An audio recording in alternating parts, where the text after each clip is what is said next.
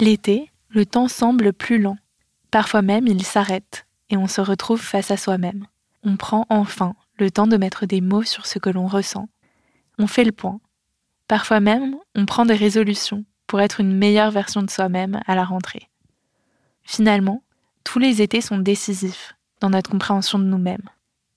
C'est pourquoi chez Louis, on a décidé de vous proposer une semaine pour plonger au cœur de vous-même avec la semaine des émotions.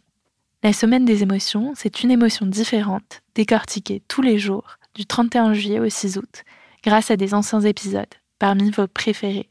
Bonne écoute et bel été. Louis.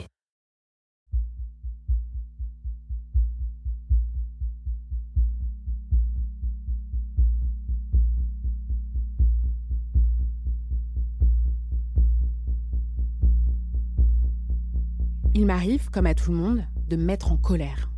D'être énervé le matin quand je prends le métro, qu'il est bondé et qu'on me bouscule pour entrer dans la rame alors qu'elle est déjà bien remplie de monde. Les gens se crient dessus et on me dit parfois que je fais pas d'efforts pour faire de la place à ceux qui veulent rentrer dans le métro alors qu'il n'y a tout simplement plus de place. Ou alors on pousse une personne âgée pour entrer dans la rame ou des enfants, au lieu d'attendre le métro suivant. Et ça, par exemple, ça m'énerve. Au point que parfois, le ton monte avec certains passagers. Mais jamais au point d'être agressive, jamais au point de crier ou d'en venir aux mains, comme je peux le voir parfois. Car certaines personnes, qui sont souvent dans la même rame que moi, et que j'ai commencé à identifier, ont l'air de s'énerver plus souvent que les autres. Elles crient, elles insultent parfois, elles s'emportent au moindre agacement, au moindre bousculement.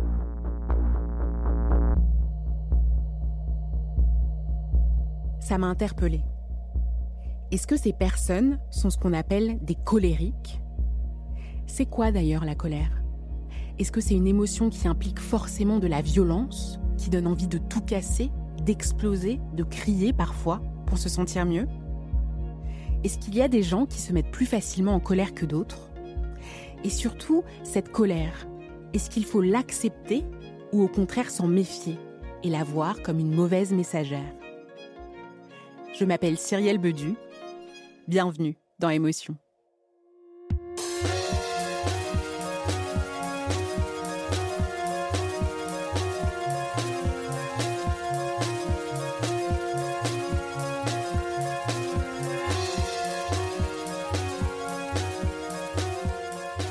Je me suis demandé ce que ça faisait d'être vue comme une personne colérique par son entourage. Je vous avoue que j'ai pas osé demander aux personnes soupolées que je côtoie dans le métro tous les matins, alors j'ai cherché ailleurs. Et je peux vous dire que j'ai mis du temps à trouver. Parce que contrairement aux autres épisodes d'émotion que j'ai pu faire, dans lesquels j'ai discuté avec des personnes qui se disaient hypersensibles, anxieuses, ou même une fois avec une femme érotomane, eh ben il m'a été difficile de trouver le témoignage d'une personne qui avaient le sentiment de se mettre plus facilement en colère que la moyenne. Beaucoup ne voulaient pas parler, certains se sont dérobés à la dernière minute. Et puis, j'ai trouvé Sophie. Maintenant, je me définis plus du tout comme quelqu'un de colérique, mais c'est vrai qu'à un moment de ma vie, je l'ai été. Euh, c'était à plusieurs moments de ma vie en fait, et c'était toujours des, moments euh, compliqués, des moments de stress, euh, de reconversion professionnelle ou d'examen ou, de remise en question euh, profonde. Et, là, pour le coup, euh, je suis devenue. oui, il y a eu des moments de ma vie où j'ai été très colérique. Sophie a 30 ans. Quand elle était enfant, personne ne l'a trouvée colérique. Son entourage la qualifiait même de petite fille calme et très sage. C'est vers la fin de son adolescence qu'elle a commencé à faire de gros épisodes de colère qui étaient plus nombreux et plus intenses selon elle que pour la moyenne des gens. C'est vraiment quelque chose qui est arrivé euh, plus tard, donc vers 18 euh, ans, et euh, le dernier pic que j'ai eu, c'était vers mes 25-26 ans.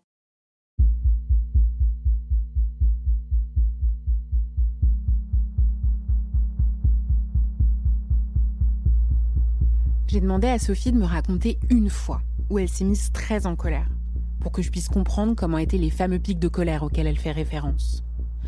Parmi les exemples qu'elle avait en tête, un lui a semblé particulièrement parlant. Ce jour-là, elle s'est mise dans une colère énorme. C'était après une discussion complètement anodine avec une amie. Une fois où j'étais en voiture avec euh, une de mes meilleures amies, j'avais 18-19 ans, et on s'est, on a commencé à se disputer à propos du monde de Nemo, qui est un film pour un, dessin animé, quoi. Donc il n'y a aucune raison de se disputer pour ça. Et en, fait, donc c'était moi qui conduisais. Heureusement, c'était la nuit, il y avait personne derrière, et je pense que je n'aurais pas fait ça s'il y avait eu des gens derrière. Mais j'ai pilé vraiment un moment ultra drama pour un dessin animé, euh, rappelons-le. Je sais même plus ce que c'était le sujet. Est-ce que, enfin, qui est notre personnage préféré? Est-ce qu'on dit Doris ou Dory? Enfin, vraiment, c'était n'importe quoi.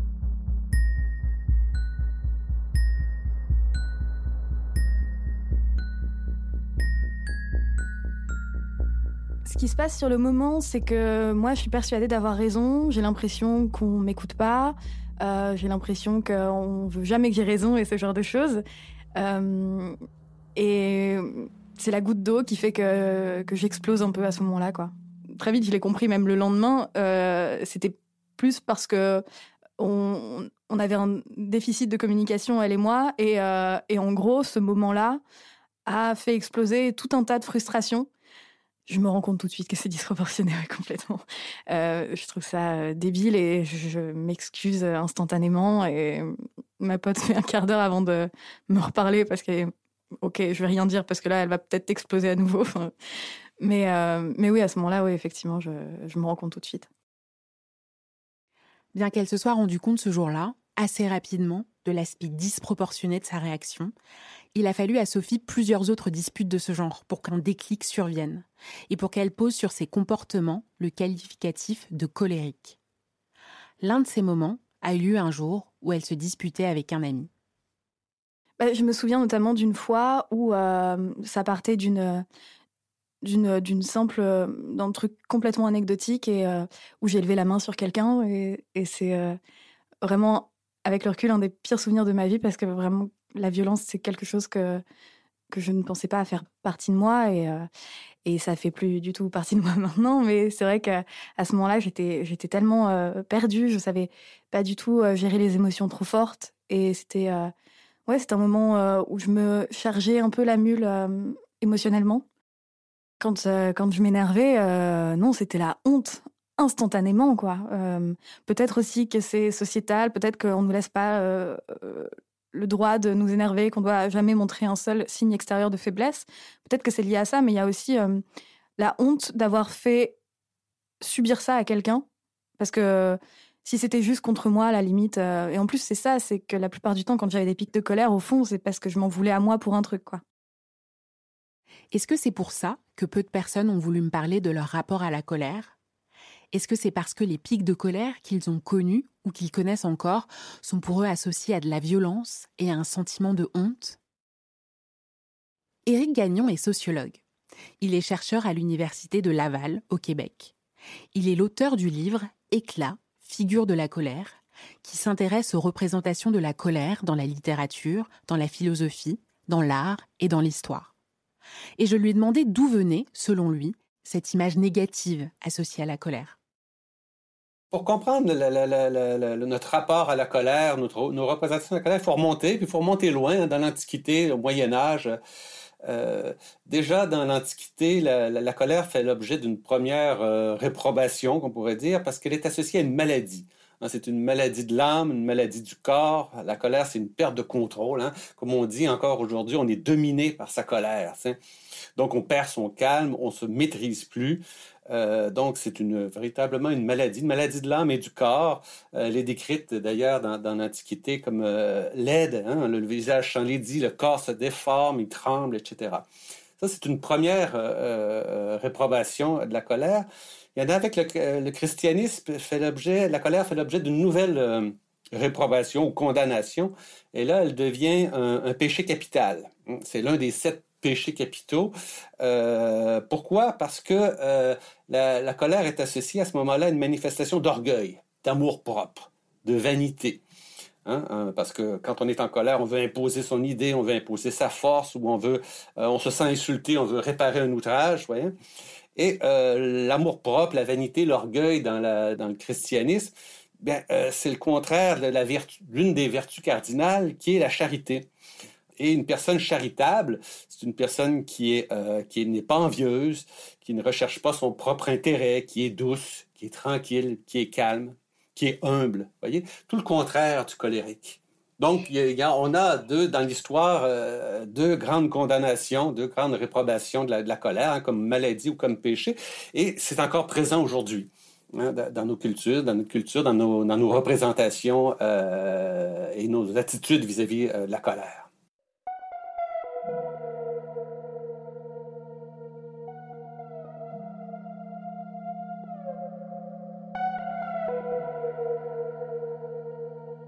Il y a beaucoup de travaux qui montrent que c'est une émotion dite négative, mais qui pourtant est liée à l'approche.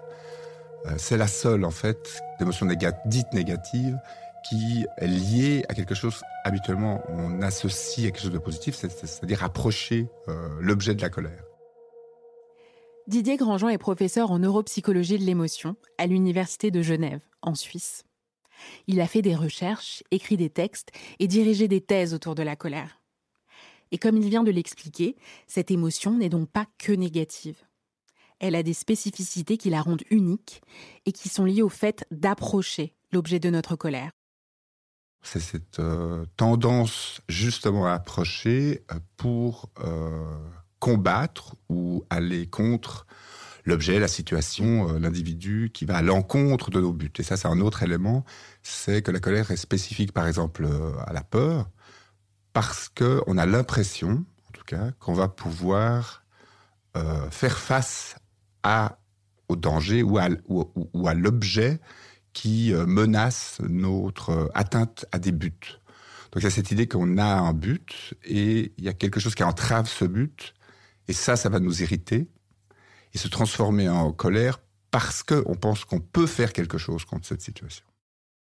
J'ai demandé à Didier Grandjean pourquoi certaines personnes, comme Sophie, à un moment particulièrement intense de sa vie, était plus sujette à des accès de colère que des personnes lambda. Alors il y a quelques études qui ont investigué ces différences entre ce qu'on appelle les tout venants et des gens qui ont une caractéristique qui est celle d'entrer dans des épisodes euh, de colère plus souvent et de manière plus euh, marquée, donc euh, plus violemment, avec l'expression plus violente de la colère. Ce qui a été montré, c'est qu'il y a des différences entre euh, les gens tout venants et euh, les gens à tendance colérique dans un réseau qu'on appelle frontostriatal. Donc c'est dans les régions euh, préfrontales, donc à l'avant de votre cerveau. Ces régions sont connues pour en fait leur implication dans l'inhibition. Il y a certaines sous-régions du cortex préfrontal qui sont majeures dans la capacité d'inhibition. Et l'idée qu'il y a derrière ce, ces différences interindividuelles, c'est que justement ces individus ont de la peine à inhiber euh, ces euh, moments de euh, potentielle agression envers autrui, car ils ont un déficit d'inhibition. Hmm. L'autre différence qui a été aussi documentée, c'est donc l'autre partie de ce réseau, qui est le striatum. C'est une structure sous-corticale, donc qui est sous le cortex, au milieu de votre cerveau, et qui est très impliqué dans ce qu'on appelle les habits, c'est-à-dire les tendances que vous avez habituellement de vous comporter.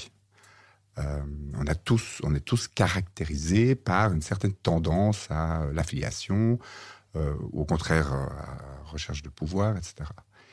Et ce réseau-là, le réseau striatal, est un réseau qui va justement induire l'action et induire ce comportement d'approche qui va être pondéré justement par euh, les régions frontales. Donc c'est cette discussion entre des structures sous-corticales qui sont aussi plus anciennes sur le plan euh, phylogénétique, hein, sur euh, l'histoire des espèces, donc on retrouve chez des mammifères comme les rongeurs, alors que le, développement du réseau cortical frontal, lui, est plus caractéristique de l'humain, des grands singes cette idée, comme il y a chez les grands singes, hein, de euh, asseoir à quelque part sa domination. Donc c'est une émotion qui euh, est caractéristique de gens qui ont des troubles, par exemple borderline de personnalité, qui vont avoir tendance à vouloir imposer leur vision euh, de la situation, la résolution de leur vision de la situation, en imposant à l'autre certaines contingences. Et donc c'est cette, cette caractéristique de vouloir dominer euh, la situation, euh, elle est partagée avec les, grands mammifères, qui va déboucher in fine dans l'action sur quelque chose qu'on qualifie comme l'agression.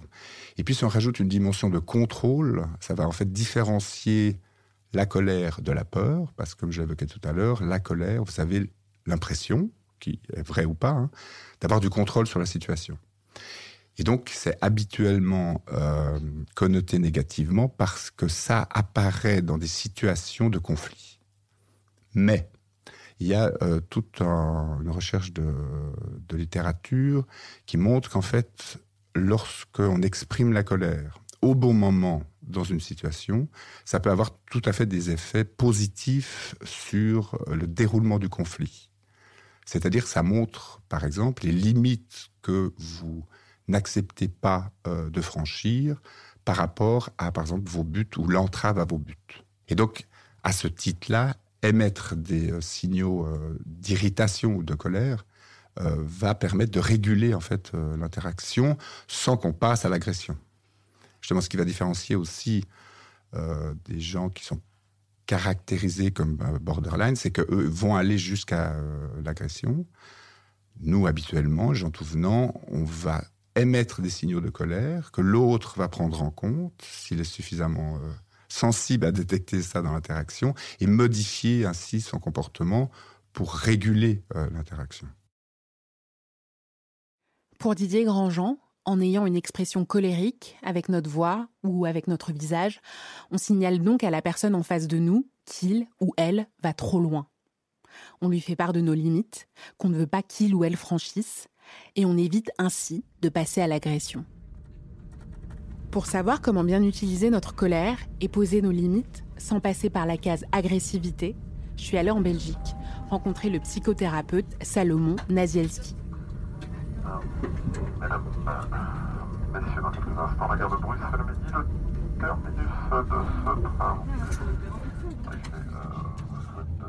Depuis quelques années, pour aider ses patients à ne pas se laisser déborder par leur colère, il a mis en place des ateliers sur le bon usage de la colère, qu'il organise sur deux jours, tous les ans.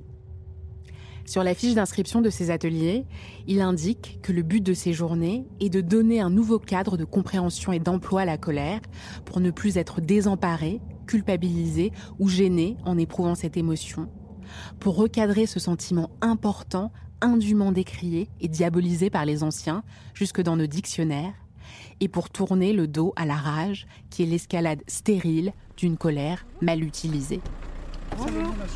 Oui, j'ai eu un doute. Enchantée. Merci d'être venu me chercher. Alors attendez, je vais enlever mon sac à dos. Ce sera plus simple. Tout mon matériel. Mais je crois que Sénèque déjà disait, je crois que dans la Bible aussi c'est dit, que la colère est mauvaise conseillère, c'est un péché capital. Donc ça traîne depuis longtemps, cette confusion entre colère et rage. On fait de ça comme si la colère, il faut la mettre à la poubelle comme la rage. Et ça, c'est pas vrai. J'ai demandé à Salomon Nazielski quelle était selon lui la différence entre la colère et la rage, et pourquoi on confondait si souvent les deux? La rage étant considérée en psychiatrie comme l'état mental le plus extrême du spectre de la colère. On en a discuté ensemble dans son cabinet, situé dans la maison dans laquelle il vit avec sa femme, dans une ville cossue de la banlieue de Bruxelles. Pas mal de gens font une confusion dangereuse entre colère et rage. Et la colère est une émotion qui est attachée à une situation spécifique. Elle est due à une situation pas bonne pour moi. Et c'est un signal émotionnel.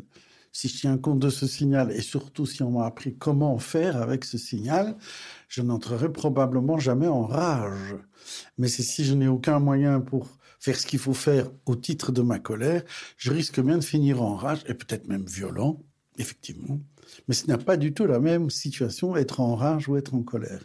En rage, c'est on a perdu contact avec la cause de la colère qu'on ressent et donc, il y avait plein de personnes, plein de patients pour lesquels le problème existait. Euh, des scènes dans lesquelles euh, la femme me dit, alors il me dit ça, euh, alors moi, ma, main est partie, quoi. On nous a pas éduqués sur le fait que la colère est un très bon signal, très important, comme la peur, la tristesse. Ce sont des signaux qui nous indiquent quelque chose de ma situation, quelque chose à quoi moi j'ai à réagir de façon utile, constructive. Et du coup, c'est quoi la fonction de la colère? Comment est-ce que vous définiriez sa fonction? Elle sert à m'aider à prendre conscience du fait que le monde me manque d'amour, d'amour dans le sens global du, terme. Ça peut être on m'a manqué de respect, on me manque de considération, euh, on, ne, on, ne, tient pas ses engagements, les engagements que quelqu'un a pris à mon égard. Je suis pas content. Donc mécontentement, irritation, indignation, parce que quelque chose se passe. C'est donc bien quelque chose, une situation, c'est pas une personne. Alors que justement dans la rage, il s'agit de frapper celui-là ou celle-là. Ça vise une personne. la colère vise en fait une situation pas bonne pour moi. Donc un comportement à mon égard qui ne me convient pas. Ça c'est le signal colère. J'ai commencé à faire des ateliers sur le bon usage de la colère parce que je me suis rendu compte que nous sommes quasi tous non éduqués en la matière. Cette éducation manque à tout le monde. Les gens se mettent en colère et sont déjà à cheval sur la rage contre la personne là. Toi, tu, vas voir comment, de quel bois je me Trump est un bon exemple. Il punit les gens qui ont fait quelque chose qui lui a été désagréable. Donald Trump. Donald Trump. Pardon, le président, monsieur le président des États-Unis, monsieur Donald Trump, senior, donc, il nous, donne un exemple de vengeance sur la personne. C'est un stade enfantin, c'est une colère infantile. Par exemple, ils disent Maman, je t'aime pas. Euh, papa, euh, caca, maman, pipi, je t'aime pas parce que j'ai pas pu avoir des bonbons. Donc, je n'ai pas été content. Et donc, on doit, à partir de là, éduquer les enfants à bien faire avec leur colère et ne pas virer dans la rage, la punition. L'attaque de la personne, c'est de la dérive. Une dérive à éviter dès le plus jeune âge, donc. Car c'est dès l'enfance que l'être humain ressent ses premières colères. Et bien qu'elle se manifeste très tôt chez l'enfant, dès qu'il est nourrisson, cette émotion est particulièrement visible vers l'âge de deux ans. Vous avez jamais entendu parler des terrible two ou de la crise des deux ans?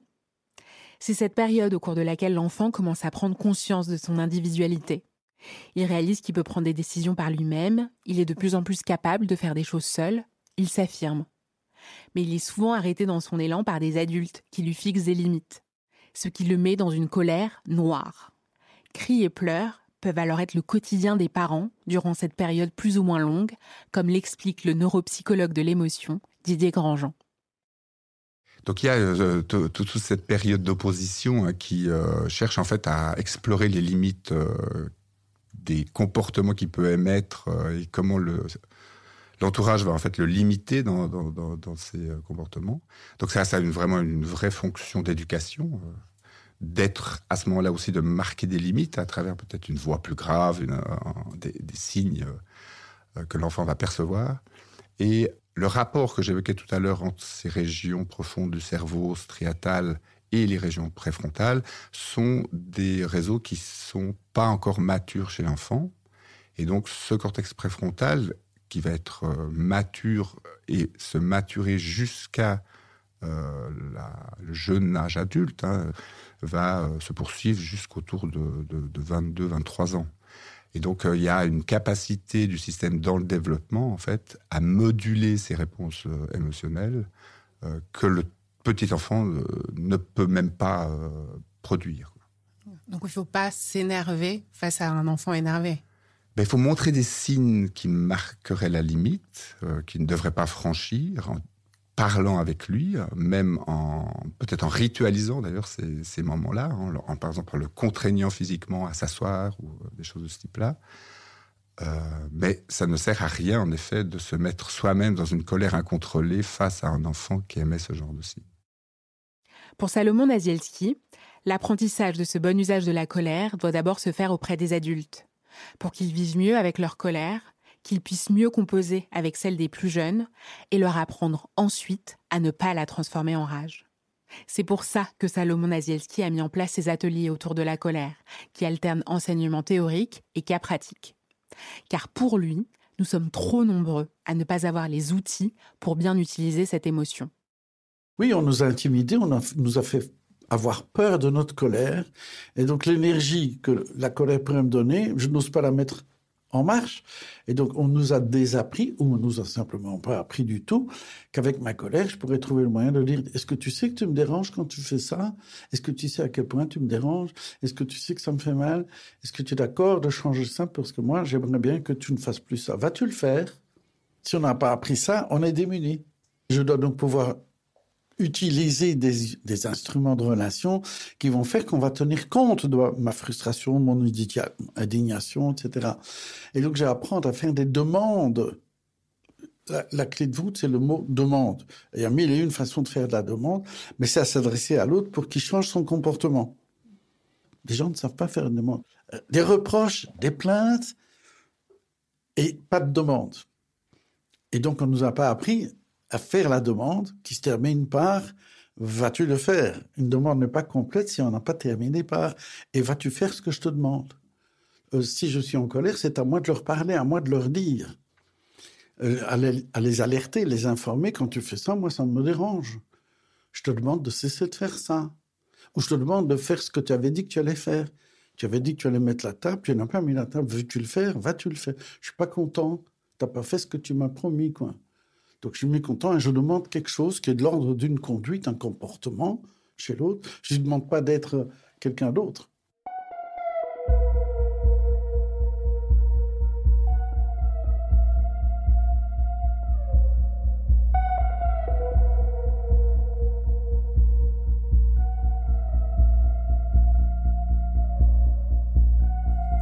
Le sentiment que c'est l'autre qui me met en colère.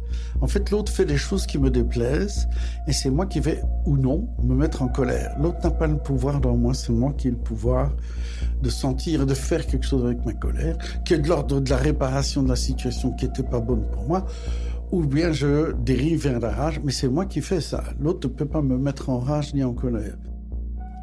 Et si l'autre ne répond pas à notre demande, il faut alors savoir prendre ses distances, ponctuellement ou durablement, pour ne pas s'énerver davantage. Cette méthode, pour ne pas laisser la colère nous submerger parfois, m'a fait penser à une des techniques adoptées par Sophie, qu'on entendait au début de l'épisode. Après qu'elle ait failli gifler un ami, celle qui se considérait comme une colérique a travaillé sur elle-même pour ne pas devenir violente quand elle est en colère. Elle a notamment fait une thérapie pour comprendre pourquoi la rage prenait tant de place dans sa vie et elle a mis en place ce qu'elle appelle l'astuce pipi, qu'elle applique quand le ton monte. Ouais, j'ai commencé à mettre en place des subterfuges. Euh, le premier, ça a été euh, la pause pipi. Euh, dès que j'ai senti un peu la, colère monter, sans forcément comprendre pourquoi, je partais aux toilettes et bah, sans dire que en fait j'allais prendre du recul sur la situation en fait je partais avec l'excuse d'aller vriner et en fait j'en profitais pour pour faire des deux trois exercices de respiration. Ça aide pas mal. Et je revenais fraîche comme une rose. Enfin en tout cas prompte à la discussion beaucoup plus. Une autre chose aussi c'est j'ai arrêté de, de croire le, le, cliché qui voudrait qu'il faut jamais se coucher fâché Parfois, j'avais vraiment envie d'avoir des explications avec les gens euh, avec qui j'étais en train de me disputer euh, sur le coup et de, voilà, avant d'aller dormir, d'être euh, apaisé par rapport à ça. Sauf que j'étais encore en phase d'agacement profond et du coup, quand on est agacé ou énervé ou en colère, on n'est pas assez calme pour, pour voir les choses sous, sous, le bon angle, en fait. Et selon Salomon Nazielski, cela s'applique aussi dans le monde du travail. J'ai peut-être à réduire mon interaction avec Pierre-Paul, Pierre-Paulette, parce que là, ça se passe pas bien, on tient pas compte de moi. C'est, veux-tu me passer le dossier, machin? Oui, non, bon, ça va, je me débrouillerai sans s'il a pas fait. Je vais pas commencer des explications, puisqu'avec Pierre, Pierrette, euh, l'interface est négatif, nul, nul ou négatif, et donc je ne dois pas espérer une bonne collaboration.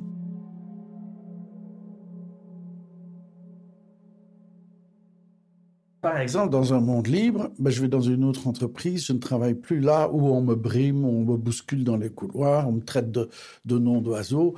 Je dis ça, oui, vraiment, oui, c'est vrai, c'est pas bien, on ne devrait pas faire ça. Qu'est-ce que tu veux, c'est la culture dans la boîte ici. J'ai compris. Je vais pas, moi, réussir à les faire. Ils trouvent ça normal, tous. Mon combat ne va pas réussir. Je dois aller ailleurs.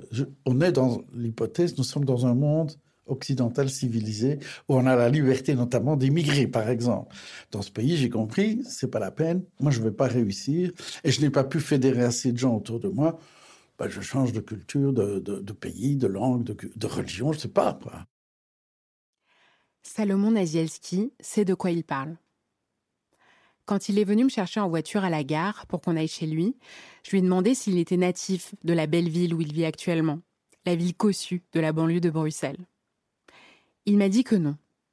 Il m'a dit qu'il était né dans la ville d'Anvers, à une quarantaine de kilomètres de là, mais qu'il l'avait quitté Anvers pour Bruxelles quand il était adolescent.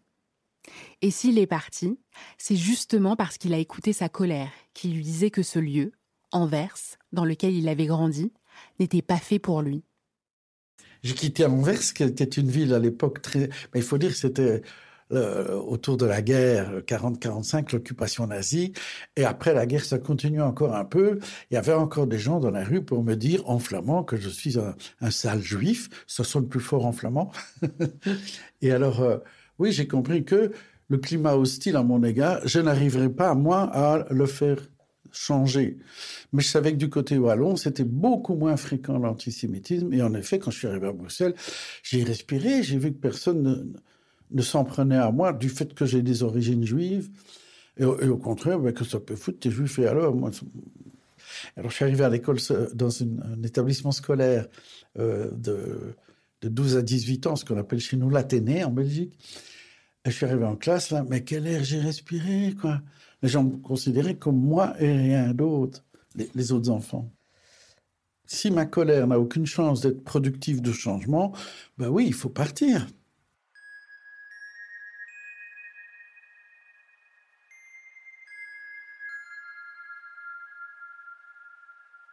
Dans le cas très précis de Salomon Nazielski, partir était pour lui indispensable.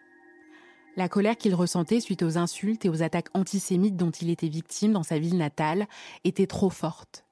Et comme il n'avait pas les moyens ni la force de changer seul l'environnement dans lequel il était, ni de faire entendre ses limites aux autres, il est parti. Bah, dis-le. Ah, ah, bon? Alors, euh, le César de la meilleure réalisation est attribué à Roman Polanski pour J'accuse. J'ai pensé à Adèle Haenel, quittant la salle Playel le 28 février 2020, en pleine cérémonie des Césars, juste après que le prix du meilleur réalisateur ait été attribué à Roman Polanski.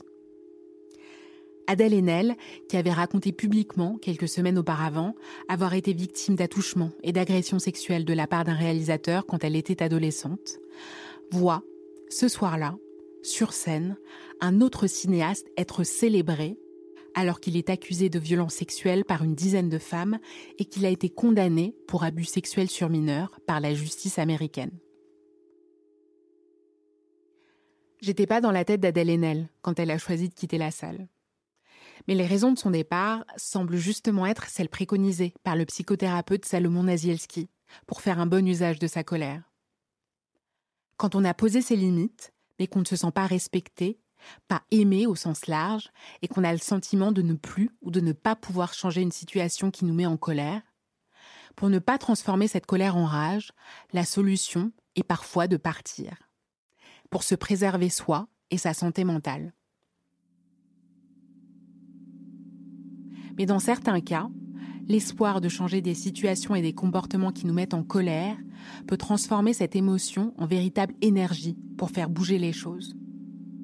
Quand on se sent entouré de gens en colère pour les mêmes raisons que nous et qu'on pense avoir la force de changer des situations qui ne nous conviennent pas, la colère n'est alors plus ruminée, ni enfouie, et ne dérive pas vers la rage ou vers la violence. Elle devient le moteur d'action concrète et parfois mobilisatrice c'est en tout cas ce que m'a expliqué la militante féministe Caroline de Haas.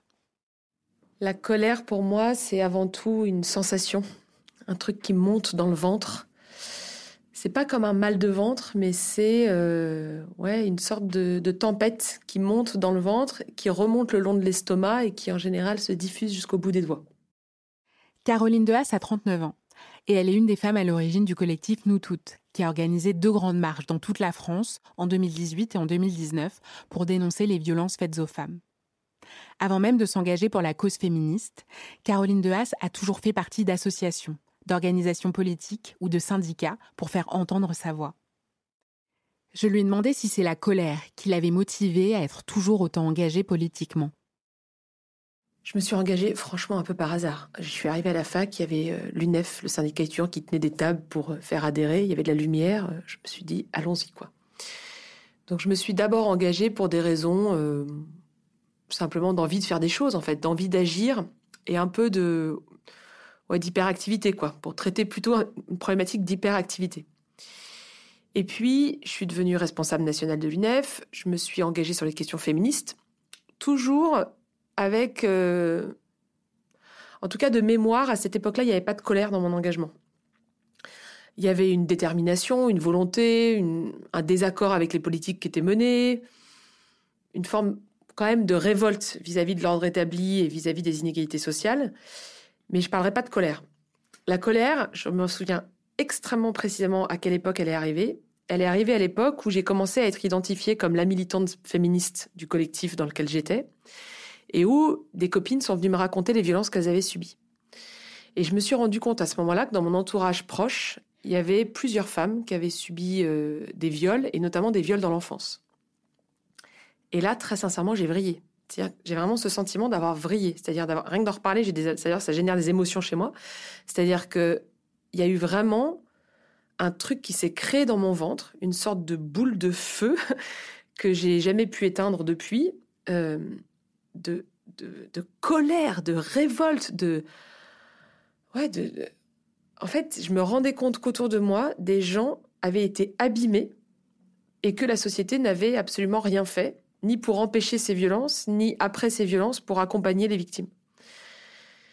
Et là, il y a eu un truc dans mon cerveau qui s'est, ouais, dans mon ventre d'abord, puis dans mon cerveau ensuite, qui a, qui a vrillé, quoi. Je me suis dit, mais c'est quoi ce merdier? C'est pas possible, en fait. Et puis, en effet, assez rapidement, je suis allée me renseigner sur est-ce que c'était que dans mes copines. Il y avait un truc qui faisait que j'attirais les copines qui avaient, eu des, qui avaient été victimes de violences, ou est-ce que c'était plus généralisé? Et là, je suis tombée sur les chiffres des violences sexistes et sexuelles en France. Et là, mon cerveau a vrillé une deuxième fois. C'est-à-dire que là, la boule de feu s'est transformée en un truc qui m'a complètement euh, ouais, survolté, dépassé, un truc qui m'a submergé. Et donc pendant, je pense, quelques mois, voire quelques années, j'ai été en colère de manière extrêmement profonde. Et je pense que petit à petit, dans mon engagement, j'ai appris et j'ai souhaité faire de cette colère un réservoir d'énergie permanent pour changer le monde. Ou en tout cas pour essayer de changer le monde. Et je pense qu'aujourd'hui, je suis autant en colère qu'à l'époque, voire plus.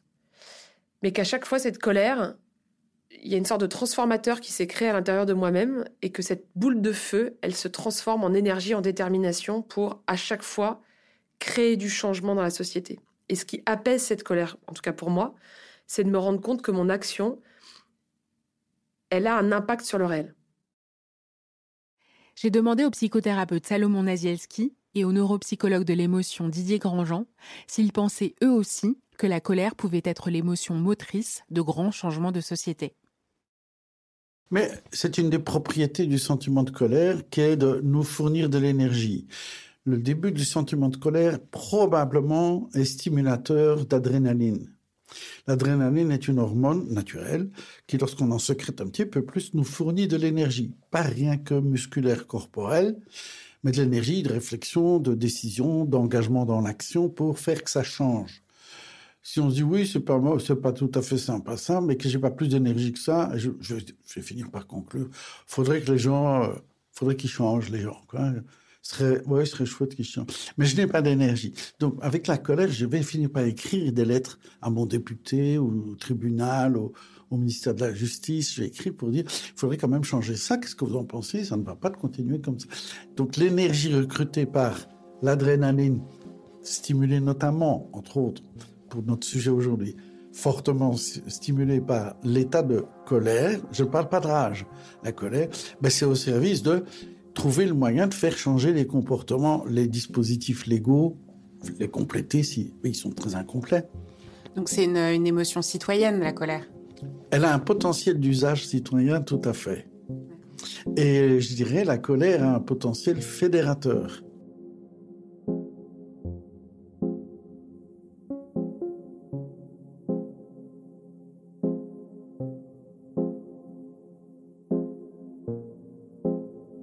Tous ces phénomènes de contestation populaire qui, peuvent, qui peuvent émerger un peu dans différents endroits du monde actuellement, euh, ils sont liés à la colère et ça a une fonction. C'est une fonction de réguler euh, la société en disant stop, euh, vous exagérez, vous nous mettez dans des situations qui sont inconfortables.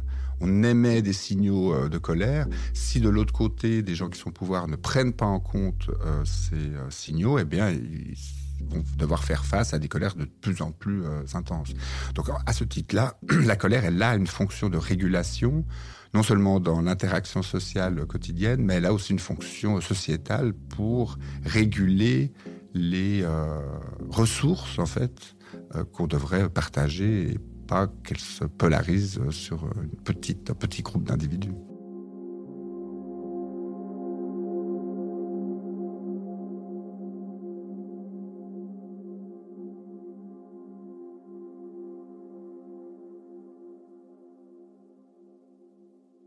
Mais est-ce que c'est donné à tout le monde de transformer la colère en énergie pour changer les choses? Que ce soit dans sa vie quotidienne, avec son entourage, au travail ou à une échelle plus grande dans la société? J'ai demandé à Caroline de Haas ce qui faisait, selon elle, qu'elle avait réussi ce passage de la colère à l'action politique sans passer par la rage. Euh, moi, je suis issue d'un milieu très privilégié dans lequel il y a toujours eu de l'engagement militant à plein de niveaux différents, sur plein de sujets différents, parfois sur des sujets sur lesquels je partage pas du tout d'ailleurs l'engagement. Mais il y a toujours eu cette... Euh, ouais, j'ai évolué dans un milieu où on passait notre temps à être curieux, curieuse, à aller euh, voir ce qui se passait. À, Ouais, puis où on, était dans une démarche d'intérêt général. Je suis par ailleurs issue d'un milieu très privilégié sur le plan financier. Je, fais partie des 10% de femmes qui gagnent le mieux leur vie en France, selon les statistiques de l'INSEE. Euh, je, c'est évident que mon capital culturel, mon capital économique, le fait que je ne sois par ailleurs pas victime de multiples discriminations, ni en raison de ma couleur de peau, ni en raison de mon orientation sexuelle, ni en raison d'une situation de handicap, fait que euh, j'ai tous les outils à ma disposition pour transformer cette colère. Et d'ailleurs, alors ça, je sais pas trop comment le dire, mais il y a un ressort en moi de euh, j'ai été et je suis toujours extrêmement privilégiée il faut que je fasse quelque chose de ces privilèges. En fait, on vit dans une société qui est tellement inégale et qui traite tellement les femmes différemment que la colère n'échappe pas à la règle. Quand une femme se met en colère, elle ne sera pas traitée de la même manière que quand un homme se met en colère. Quand une personne noire se met en colère, elle ne sera pas traitée de la même manière que quand une personne blanche se met en colère. Les discriminations, elles sont tellement systémiques, les inégalités, les stéréotypes sont tellement systémiques que dans tous les domaines, colère compris, euh, évidemment, ça joue. Je pense que j'ai intégré ça et que résultat, quand je suis par exemple sur un plateau télé ou à la radio, je vais particulièrement maîtriser ma colère parce que je sais qu'elle pourrait être utilisée contre moi et résultat me faire perdre en pédagogie. Et si je me mets en colère sur un plateau télé, au vu de l'espace dans lequel je vis, qui est un espace dans lequel la colère des femmes, et en particulier la colère des féministes, est décrédibilisée systématiquement, je fais attention à ne pas me mettre en colère. Et la seule fois où je me suis mise en colère sur un plateau, c'était voulu, c'était maîtrisé. Et donc j'ai monté le ton, mais c'était délibéré. Mais donc la colère, elle est utilisée comme un instrument de communication en fait aujourd'hui, en tout cas pour moi. Ce que dit Caroline de Haas ne surprend pas le sociologue et chercheur québécois Éric Gagnon, qui a travaillé sur les représentations de la colère. Pour lui, la mise en scène de la colère dans la sphère médiatique notamment, est devenue aujourd'hui une véritable arme politique. Et il y a, euh, à l'époque contemporaine, une revalorisation de la colère, particulièrement dans, le champ politique, au nom de l'authenticité, hein, qui est une des grandes valeurs euh, euh, contemporaines. Hein. Quand on est en, colère, on ne déguise pas ses sentiments, on ne déguise pas sa pensée, hein. on est franc, on est transparent, on est honnête, on est authentique, quoi. Euh, la personne colérique qui dévoile les mensonges, qui dévoile les intérêts cachés, qui dévoile les injustices. Hein, c'est celui qui, euh, celui en colère, c'est celui qui arrache les masques, hein, qui lève le voile sur des choses qu'on voulait cacher, qu'on voulait censurer.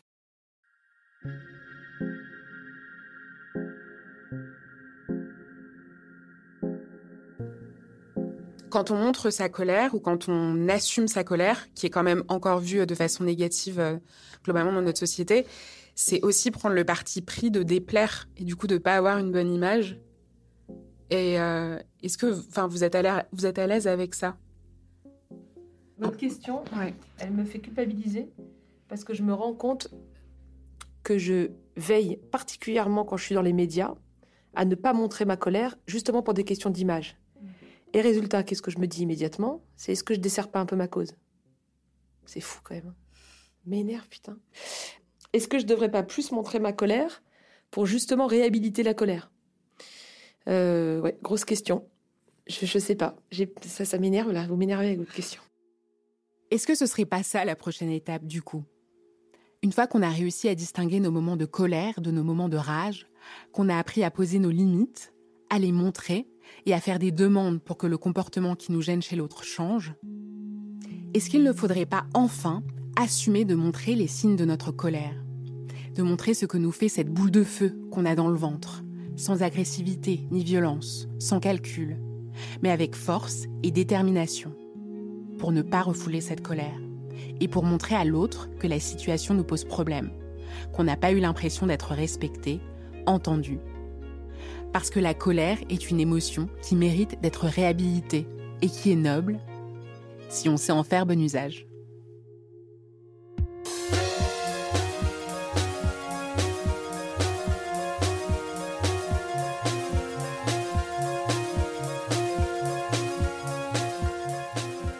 Venez d'écouter Émotion, un podcast de Louis Média.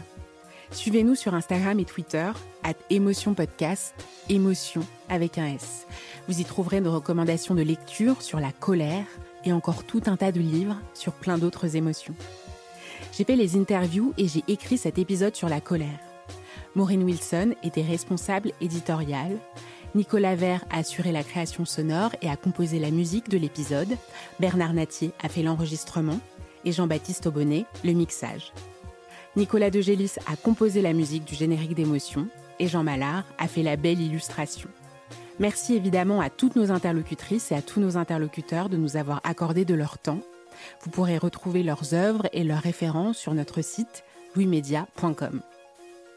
Émotion, c'est un lundi sur deux, là où vous avez l'habitude d'écouter vos podcasts.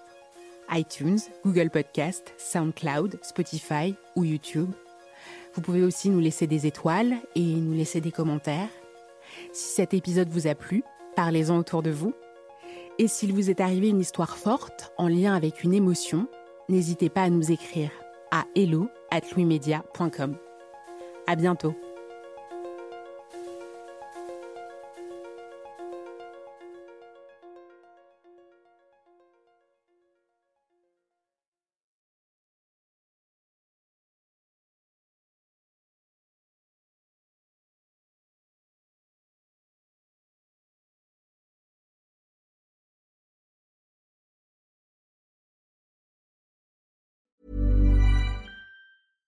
This message comes from BOF sponsor eBay.